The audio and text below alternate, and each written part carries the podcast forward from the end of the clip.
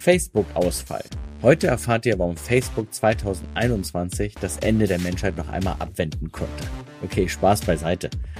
Aber die Konfigurationsänderung sorgte letztes Jahr für einen mehrstündigen Systemausfall und die dreieinhalb Millionen Nutzer des Unternehmens konnten in dieser Zeit weder Facebook, WhatsApp, Instagram und den Messenger erreichen. Was so ein Technologieausfall gerade bei den GAFAs bedeutet und welche Folgen er hat, erfahrt ihr in dieser Insights-Folge. Wie ihr gemerkt habt, am Montag war Facebook, Instagram und WhatsApp down. Jeder von euch vermutlich mal hat, oder fast jeder, überlegt, ähm, was geht mit meinem Telefon nicht? Was ist mit meinem Router los? Nein, es war die Plattform selber. Welche Learnings können wir daraus nehmen? Zum einen, solche technischen Defekte schlagen direkt auf die Marktkapitalisierung durch. Ich glaube, so Zahlen von sieben Milliarden ähm, Dollar sind genannt worden, die Facebook in dem Zuge einfach mal an Marktwert verloren hat. Erinnerte mich so ein bisschen an Delta, wo sie doch leider einen Passagier quasi rausgeprügelt haben und dort die Marktkapitalisierung ähnlich schlimm ähm, gesunken ist. Wobei persönlich finde ich das mit Delta viel, viel schlimmer als das, was jetzt ähm, technisch passiert ist bei Facebook. Facebook selber konnte natürlich keine Werbemaßnahmen ausspielen und wird damit auch Umsatzverluste einbüßen. Aber ich glaube, das wird dir nicht wirklich wehtun. Was können wir aber von dem Folgenden lernen? Facebook, eins der größten Unternehmen weltweit.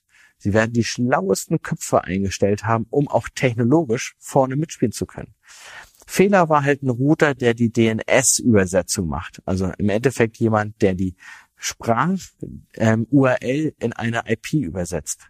Diese Services gibt's von vielen Firmen. Und ähm, Facebook hat sich entschlossen, das selber für sich anzubieten und anscheinend als Single Point of Failure. Sachen können passieren. Auch solche Incidents können passieren. Die Kernfrage ist schlussendlich, warum hat es so lange gedauert, dass es wieder wirklich äh, am Start war? War es wirklich nur eine Frage der, ist das jetzt ein ähm, Routerproblem gewesen oder eine Falschkonfiguration? Oder war es was Größeres? Ich möchte mich an den ganzen, es war was Größeres, nicht beteiligen, sondern gehen wir davon aus, es war eine Fehlkonfiguration. Es hat auch erstmal gedauert, bis man herausgefunden hat, dass diese es war.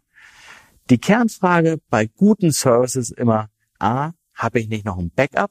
Hatten sie anscheinend nicht.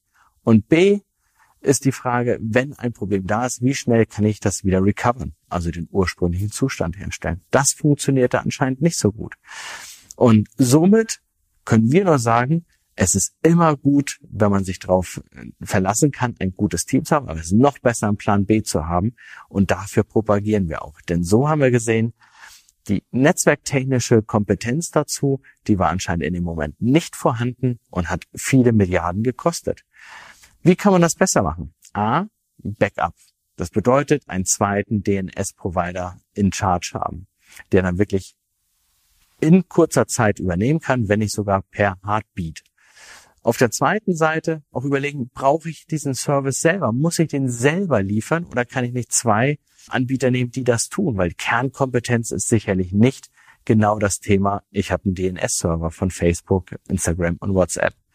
Und der dritte Punkt sollte uns allen ja wirklich zu denken geben. Wir haben diese großen Player und wenn ein dieser großen Player wirklich ein Problem hat, kann die Geschäftsgrundlage von den Firmen auch einfach mal wegbrechen.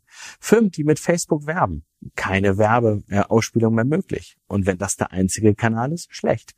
Oder Händler, die nur über Amazon gehen. Amazon sperrt deinen Account. Amazon hat ein technisches Problem. Hast du auch ein fundamentales Problem. Während Amazon ein bisschen hustet, wirst du an einer Grippe sehr stark leiden. Insofern sollten wir uns alle bewusst sein, dass in dieser heutigen Zeit der vielen Möglichkeiten es nicht das Richtige sein kann, sich nur auf einen zu verlassen.